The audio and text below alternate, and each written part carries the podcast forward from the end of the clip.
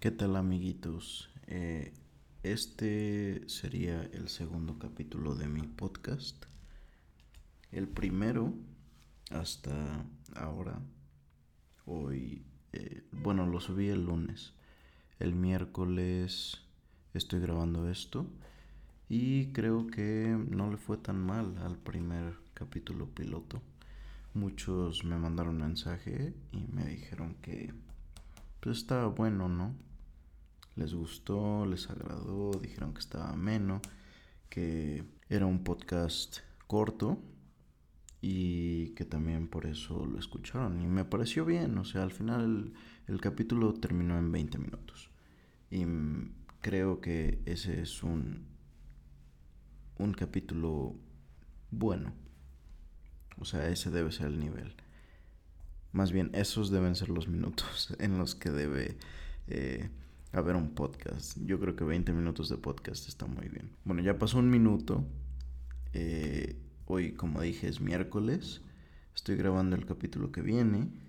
Eh, estoy en mi cuarto y son las 8.40 de la mañana. Así que no les sorprenda si escuchan al señor de los tamales o al gas o no sé, al de los camotes, todas las personas que pasan aquí en Puebla.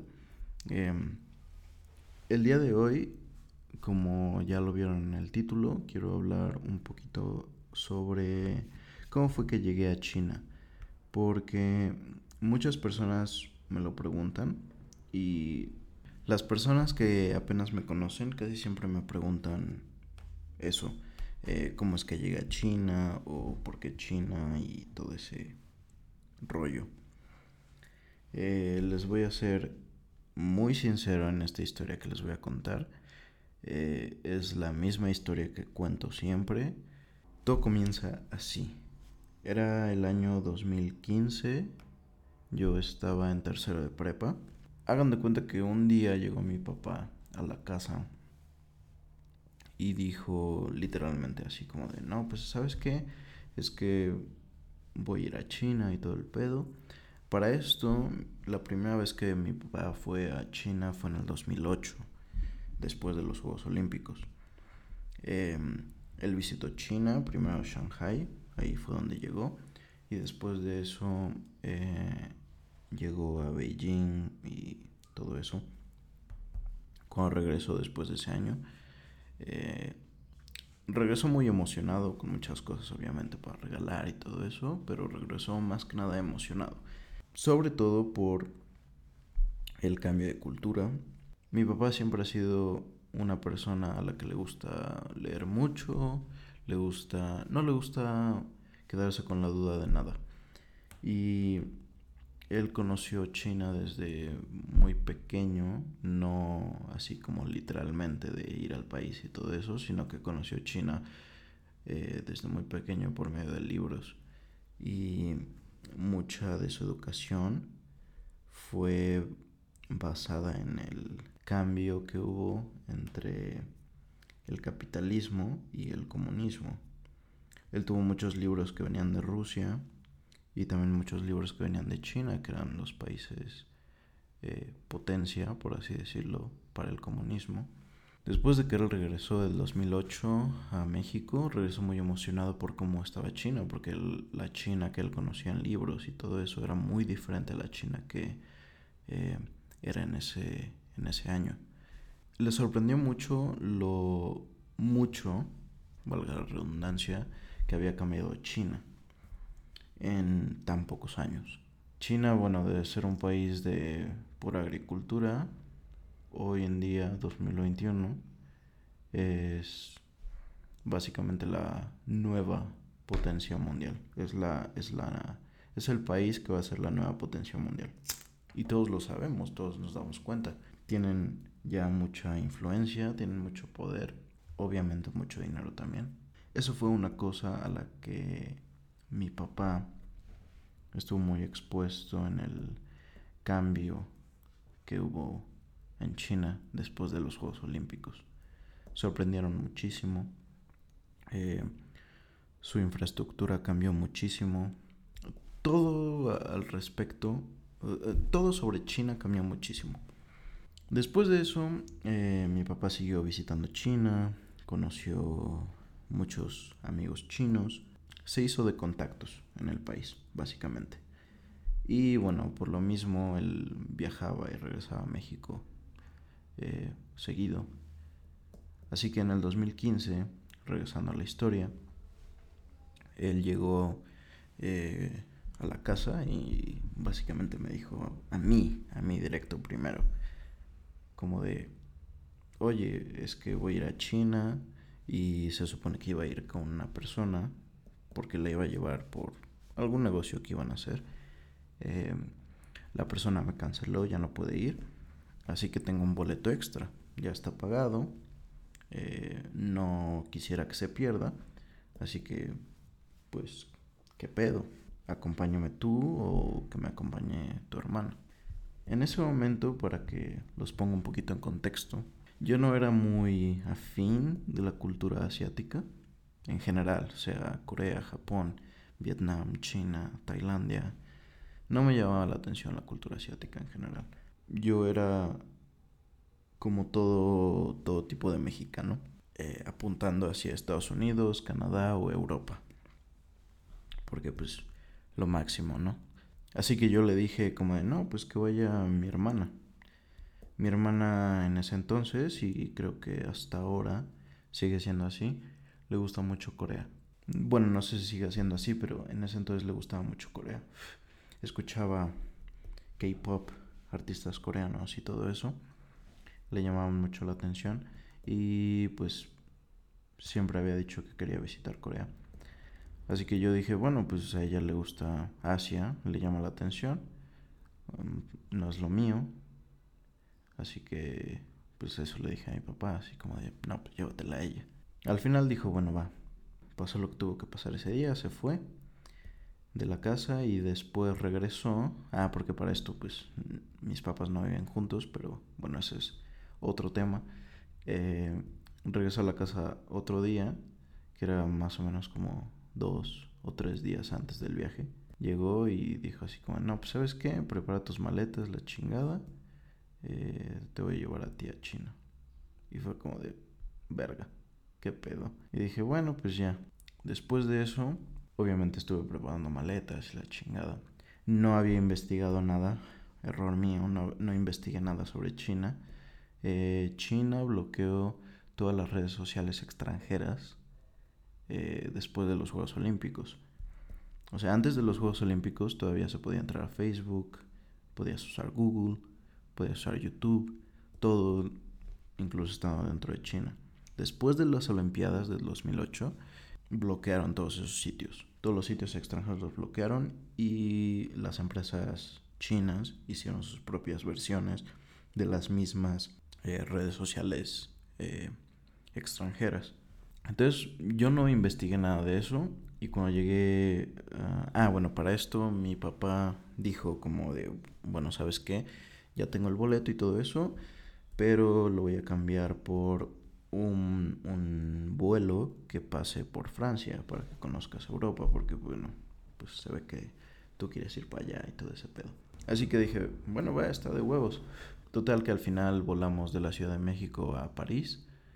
Eh, estuvimos en París nada más medio día, más o menos. Eh, visitamos los campos elíseos, elíseos, Champs-Élysées. visitamos los Champs-Élysées. No sé cómo se dice en español, la neta. Pero bueno, Champs-Élysées. Eh, visitamos ese lugar.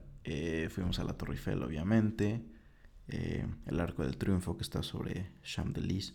Todo eso fue eh, por medio de un taxista que encontramos ahí afuera del aeropuerto y que le dijimos, oye, pues sabes que eso tenemos tantas horas, la chingada, eh, pues cóbranos tal, tal, tal.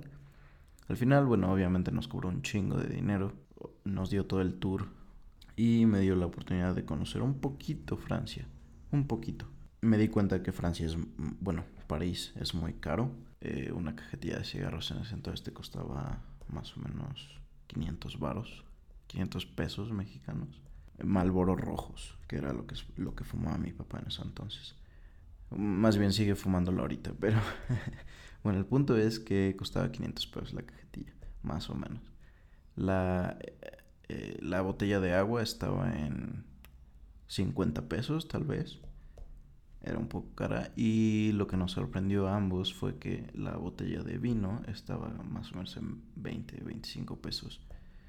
Fue como de, no mames, pues prefiero tomar vino a tomar agua, la neta. Pues, prefiero gastar menos, obviamente. Y aparte, tomamos buen vino, ¿no? Vino francés. Entonces, eh, estuvimos ahí un rato en Francia, la pasamos chido. El café también estuvo un, poco caro porque lo tomamos ahí en Champs-Élysées. Y después de eso regresamos al aeropuerto. Nos pusimos una, una con, con vino de, de Francia. Y después de eso nos fuimos al avión que nos iba a llevar a China, a Beijing. Estuvimos tomando más en el avión. Obviamente durante el vuelo estuvimos pedos, después dormimos y al final, bueno, llegamos a, a Beijing. Nos recogió un amigo de él que se llama Johnny. Para esto los chinos eh, suelen ponerse nombres extranjeros porque obviamente nosotros no podemos pronunciar bien su nombre porque pues su nombre está en chino. Entonces se ponen nombres extranjeros que sean un poco más fáciles de pronunciar. Y depende mucho también del idioma que el chino esté aprendiendo. O sea, si por ejemplo el chino habla español, se va a poner un nombre en español. Y si el chino está aprendiendo inglés, ah, se pone un nombre en inglés. En este caso, eh, al amigo chino de mi papá sabe muy bien español, habla muy muy bien español. Eh, vivió en México por varios años también, porque su papá fue embajador de... Bueno, trabajó en la embajada, no fue embajador como tal. Trabajó en la embajada como... como... podría decirse reportero para una agencia de noticias que se llama Xinhua. Eh, que es muy famosa allá en China. Pero bueno, estuvo aquí en México trabajando de eso, su papá. Y el hijo, por consiguiente, hablaba muy bien español. O habla, más bien. Nos recogió él, su nombre es Johnny, porque no le gustó el nombre que le habían puesto en español. No recuerdo cuál es en este momento, pero al final decidió ponerse Johnny mejor. Y todos lo conocemos como Johnny. Él nos recogió del aeropuerto, nos llevó al hotel y como se acostumbra mucho, mucho en China, nos llevó a cenar. En China la cena es muy importante. Al final, bueno, yo llegué pues de cierta manera asombrado porque yo venía de México y después de eso había visitado París. París me, me dejó muy impactado. O sea, sí fue como un pinche cambio muy cabrón. Y después de eso volamos a Beijing. Y para mí en ese entonces, que yo tampoco había investigado mucho sobre China, como dije, eh, pues China para mí seguía siendo como, como lo pintaban, así como en Mulan, ¿sabes? O sea, como el pinche eh, país que es agricultor y que todo el mundo usa el sombrerito ese de triángulo picudo y todo eso y se la pasa sembrando arroz y así. Una cosa muy muy mala porque cuando llegué me sorprendí muchísimo de todo el desarrollo que había en la capital. O sea, la capital me sorprendió muchísimo. En ese entonces eran, creo, cinco anillos periféricos. Cinco anillos, imagínense, desde el centro ah, hasta llegar a la parte de afuera, cinco anillos. Y todos estaban llenos de edificios. Eh, la, la vialidad era muy fluida, o sea, no había tanto tráfico. O, bueno, sí había tráfico porque hay muchas personas en Beijing, obviamente. En China, pues los chinos son los que tienen la población más cabrona.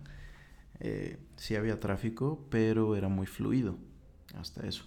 Llegamos total al aeropuerto, nos tardábamos un poquito, unas dos horas más o menos, dos, tres horas, porque el aeropuerto está Ahora hay dos aeropuertos, pero el aeropuerto que había nada más en ese entonces estaba en el norte y el hotel donde nos íbamos a quedar está en el sur. Entonces tuvimos que pasar toda la ciudad y bueno, un desmadre. Al final, bueno, pasó, me di cuenta de que ni Google, YouTube, WhatsApp, nada funcionaba porque pues eh, no tenía yo VPN y no sabía que se debía usar VPN para usar redes sociales. Así que me llegaban notificaciones. O sea, yo sabía lo que este, me llegaba de comentarios. Eh, en ese entonces los memes no había tantos en Facebook. Pero yo sabía lo que me llegaba de comentarios. Eh, me llegaban notificaciones de Snapchat, de Instagram, de Twitter, de todos lados. Y cuando abría la aplicación nada más se quedaba así como en el simbolito de cargar. No cargaba, no me dejaba entrar, no, no podía ver nada. Así que estuve dos semanas así. Bueno, más bien una semana que ese era el plan. Mm, así que, bueno, dije, ya que no puedo entrar a las redes sociales extranjeras, que son las que pues, usamos allá en México, eh, pues voy a meterme un poquito más aquí en este pedo. Me empezó a sorprender mucho la manera en la que este, los idiomas, se, o más bien el idioma, se expresaba allá, porque como ustedes saben, los eh, idiomas asiáticos no son con alfabeto, o bueno, al menos el chino no lo es. es un idioma pictográfico. Básicamente cada carácter que ustedes ven en chino es una palabra y la palabra está expresada en pues básicamente dibujitos. O sea, ese símbolo es un dibujo de algo que, que quiere decir. Eh, eso se me hizo muy interesante y eso me lo explicó el primo de Johnny, que se llama David, que es muy amigo de mi papá. Bueno, en ese viaje lo había conocido apenas. Em, se hizo muy amigo de él, eh, obviamente con el tiempo. Y él, él, era quien me explicaba todo. O sea, él, él, es una persona que sabe muchísimo sobre su país, sobre su cultura. Y siempre me explicaba de todo. O sea, si yo tenía alguna duda, él me la resolvía. Por lo mismo, o sea, yo le preguntaba, oye, ¿qué significa ese carácter? Y ella me decía, no, pues significa esto. Y me contaba la historia detrás de ese carácter todo eso. O sea, se me hizo muy, muy interesante.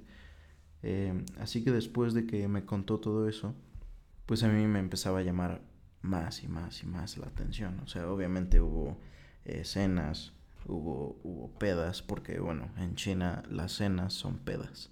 O sea, básicamente vas a cenar con tus amigos o con tu familia y piden cerveza o piden Baijiu, que es un licor de arroz, básicamente como el tequila, un poquito más fuerte. Eh, es una cena muy agradable, o sea, estás cenando, como en todos los países asiáticos, piden las cosas al centro, los platillos al centro, todo el mundo agarra lo que quiera tomar. Y la comida me sorprendió también muchísimo porque como muchos que tal vez estén escuchando el podcast, hay mucha desinformación con respecto a la comida china. Muchos creen, y sobre todo ahorita con el coronavirus, que comen murciélagos, ratas, eh, todo eso. Y hay zonas donde sí, porque hay zonas pobres todavía. Pero no todos comen eso. O sea, comen lo que comemos nosotros, comen res comen puerco, comen pollo, comen rana, eso, eso es muy común, pero es, eh, o sea, es un platillo para el que le gusta. Y la razón de esto es porque antes eh, China, como muchos países asiáticos, países asiáticos eran pobres, no tenían que comer. Eh, básicamente se tenían que comer lo que, lo que vieran, lo que, lo que se moviera para sobrevivir, más que nada. Entonces, bueno, en ciertas zonas se quedó la costumbre y todo eso, y por eso es que comen ese tipo de cosas exóticas. Así que bueno, me sorprendió muchísimo la comida porque en sí los platillos que no llevan ese tipo de carnes o, o cosas exóticas saben muy muy bien, la verdad. O sea, son platillos que saben muy ricos. Y así como me pasó con la comida mexicana cuando yo estaba allá, que la extrañaba muchísimo y que extrañaba los tacos y las memelas y todo eso, ahorita que llevo un año o un poquito más de un año aquí en México, extraño muchísimo la comida china. La comida china es una de las cocinas más sabrosas que, que puede haber. Muchos extranjeros se quedan allá porque se enamoran de la comida. Eh, yo siempre extraño la comida e incluso a las personas a las que no les gusta China, porque sucede eh, que llegas a China y no te agrada el país como tal, eso pasa, es normal, conozco a muchas personas a las que les pasó así, pero esas mismas personas siguen extrañando la comida, o sea, la comida es muy, muy rica. Em, así que fue eso, o sea, la comida, el idioma, la cultura, todo eso me llamó muchísimo la atención. Y después de que pasamos una semana ya mi papá y yo, eh, él decidió llamar a mi mamá y a mi hermana para que llegaran a, Beijing con nosotros y para que ellas también conocieran. Llegaron eh, a la segunda semana, nos quedamos una semana más y después de eso nos regresamos de la misma manera para que pues mi hermana también conociera este, París, que también le gustaba mucho en ese entonces, no sé si le sigue gustando todavía, pero eh, nos regresamos igual por la misma ruta, Beijing, París y de ahí París, México. Eh, después de que yo regresé a México, pues lo estuve pensando muchísimo, o sea, cambió todo mi panorama. En ese entonces yo estaba en el área de la salud en mi preparatoria porque yo quería ser médico. Al final, bueno, eh, por esa misma razón me di cuenta de que, eh, pues no iba a ser lo mío. Porque cuando regresé, obviamente, pues me fui dos semanas, avanzaron muchísimo en mi área y pues todo el mundo ya sabía muchas cosas que yo todavía no sabía, o sea, no sabía de qué pedo estaban hablando cuando yo estaba en clase. Y ese mes, bueno, la neta, me fue de la verga en los exámenes, mis calificaciones bajaron muchísimo y el profesor que era el encargado, el tutor del área de la salud, eh, pues me mandó a llamar, me preguntó qué pedo y yo al chile le dije, oye, profe, es que mire, me ausenté dos semanas y la verdad solo estoy, o sea, solo sigo aquí en esta área porque no me puedo cambiar otra vez. O sea, a mí me gustaría pasarme ahorita al área de este, sociales, porque, bueno, como terminé siendo, soy abogado y pues dije, no mames, es que eso me gusta más que la medicina. Y aparte, bueno, estuve dos semanas fuera y la neta, pues voy muy atrasado, o sea, básicamente estoy en la clase, pero no entiendo ni madres. O sea, no he hecho desmadre por respeto y porque sé que mis compañeros, pues, sí estuvieron aquí las dos semanas que yo no estuve y pues saben de qué pedo están hablando. Así que le hablé así al profesor, me dijo, bueno, mira, ¿sabes qué? Pon atención en las clases, eh, toma los apuntes, entrégame tareas, todo ese pedo y no va a haber pedo. O sea, está bien. Y dije, bueno, pues voy a tratar cualquier cosa, pues lo voy a preguntar. Al final, bueno, le dije a mi papá, oye, pa, ¿sabes qué? Es que quiero aprender chino. Y lo primero que él me dijo fue como, a huevo, yo sabía, o más bien yo quería que me dijeras eso. Tengo una amiga que estudió español en una universidad de allá de Beijing. Y dice que en esa misma universidad los extranjeros aprenden eh, mandarín o chino. Y esa universidad básicamente se especializa en los idiomas. O sea, si quieres aprender idiomas, pues te vas allá a esa universidad si eres chino y si eres extranjero y quieres aprender chino, llegas a esa universidad, aprendes muy bien y ya después haces lo, que tú quieras en, en, China. Sea irte a otra universidad, porque la mayoría de las universidades te piden, aunque estés estudiando tu carrera en inglés, te piden que sepas un poquito de chino, porque si no, como mierda vas a sobrevivir en el país, ¿no? Así que eso pasó. Mm, me dijo, aplica y si te aceptan, pues yo te ayudo. Eh, pagamos el viaje, pagamos el año, pagamos este todo ese pedo. Y yo dije, pues a huevo va. Apliqué y todo el pedo, me aceptaron, eh, fui a la embajada y me dieron la visa. Y pues ya al final, en septiembre del 2015, fue que llegué a China para pues básicamente quedarme allá por seis años. Eh, fue una experiencia muy bonita, o sea, no esperaba yo que me gustara China de tal manera que yo quisiera quedarme seis años. Y que después de seis años, al regresar a México y estar aquí, aún querer regresar al país. O sea, ahorita anhelo, o sea, estoy esperando el momento en el que pues pueda regresarme.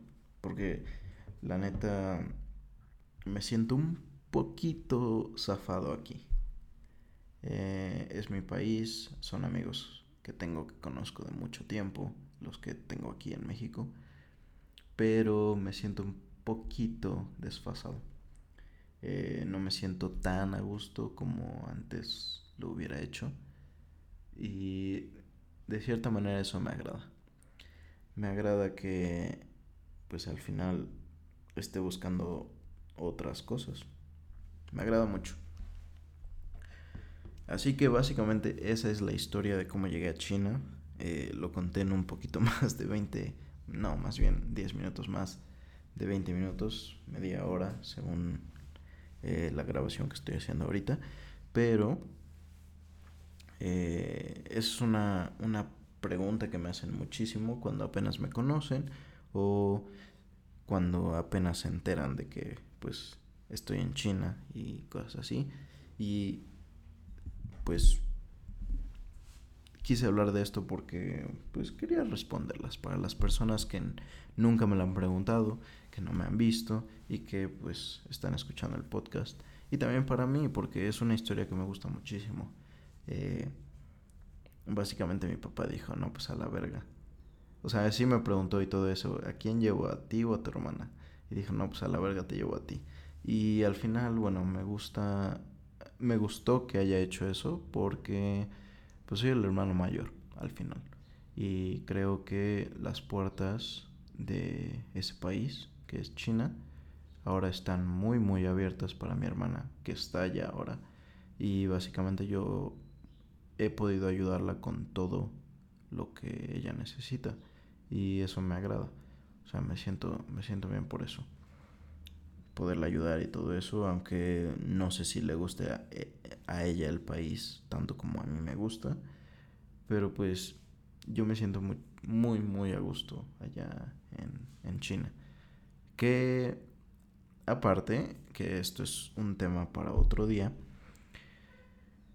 la cultura china y la cultura mexicana se parecen muchísimo, muchísimo. La comida también es muy, muy parecida.